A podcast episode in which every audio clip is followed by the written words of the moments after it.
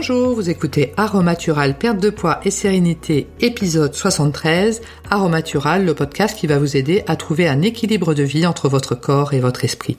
Bienvenue à vous, je m'appelle Véronique Denuy et aujourd'hui le titre de l'épisode est Perte de poids, l'ascenseur émotionnel.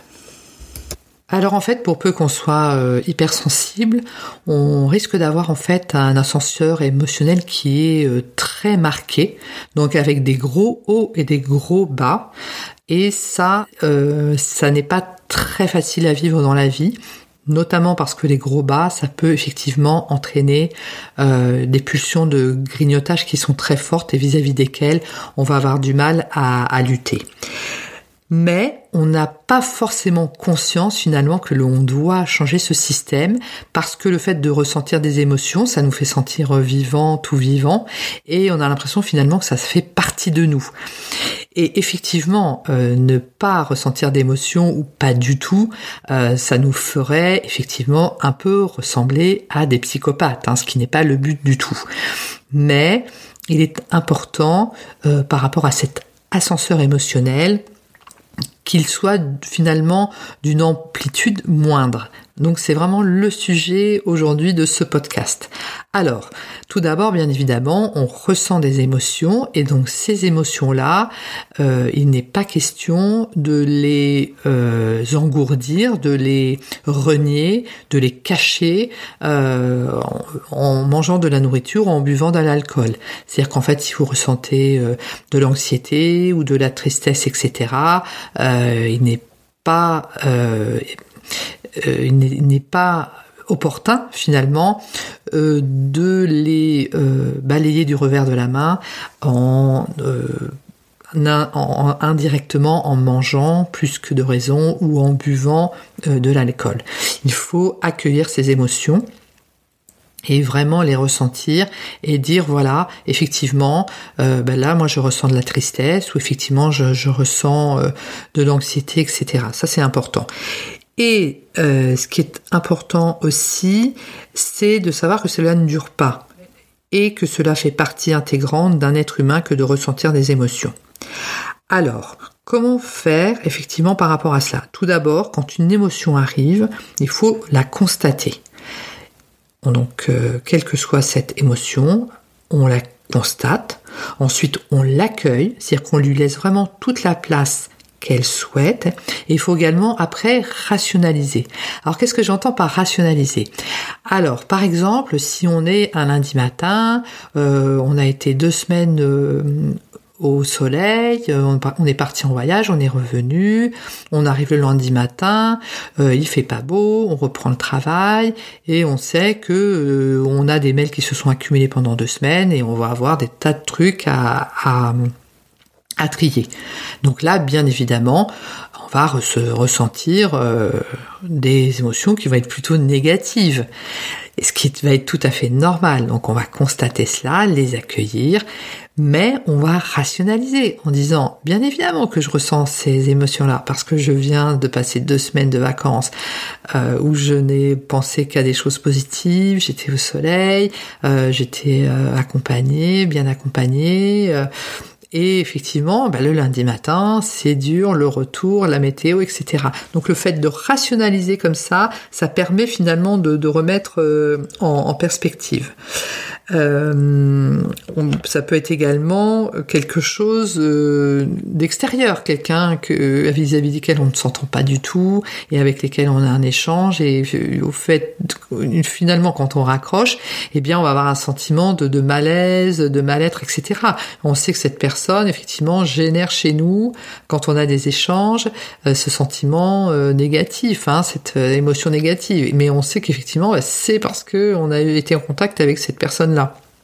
Voilà. Donc quand on remet comme ça en, perspective, eh bien ça permet effectivement de rationaliser. Après, ce qui provoque ces émotions négatives, est-ce qu'on a euh, on peut les, on peut changer ou pas? Parce que bah, le temps qu'il fait dehors, on va pas vouloir changer. Hein. donc après, bah, c'est tout. Mais effectivement, être peut-être si c'est une personne qui qui, euh, qui me provoque chez nous ce, genre d'émotions négatives, est-ce qu'on peut euh, diminuer les contacts éventuellement que l'on peut avoir euh, cette personne et l'éviter hein, finalement pour avoir moins ces émotions négatives? Donc tout cela est effectivement important et ça va effectivement la quatrième chose, c'est effectivement attendre que ça passe, parce que les émotions négatives passent. Donc euh, c'est plus ou moins long, mais à un moment, bah voilà, ça passe. Donc c'est tout. On attend que ça passe. Donc ça, c'est important. Et au fur et à mesure, effectivement, où on va mettre en place comme ça la, constatation, l'accueil, euh, dans quel contexte, remettre dans le contexte et après attendre que cela passe, on va avoir comme cela une amplitude entre le haut et le bas au niveau de notre ascenseur émotionnel qui va être moins intense. C'est-à-dire qu'on va être d'une humeur qui va être plus égale en fait. Donc ça ne veut pas dire que l'on devient émotionnel, hein, que l'on n'a plus d'émotion, mais que l'on va avoir, euh, ça va être plus tempéré en fait. Et le fait que ce soit plus tempéré comme cela, le haut et le bas, on va faire qu'on va avoir moins envie de se jeter euh, soit sur de la nourriture pour compenser, ou éventuellement sur, euh, sur de, de l'alcool. Et donc en fait, ça, ça va faire que euh, on va être d'humeur plus égale et donc on va avoir plus de facilité comme ça à maîtriser euh, tout ce qui nous arrive en termes d'émotions. On va moins se les, prendre en pleine face en fait. Et Parfois, parfois, effectivement, on est habitué comme ça à avoir des grands hauts et des grands bas au niveau de nos émotions, euh, dans le fait que ce soit, ce soit un peu théâtral, etc.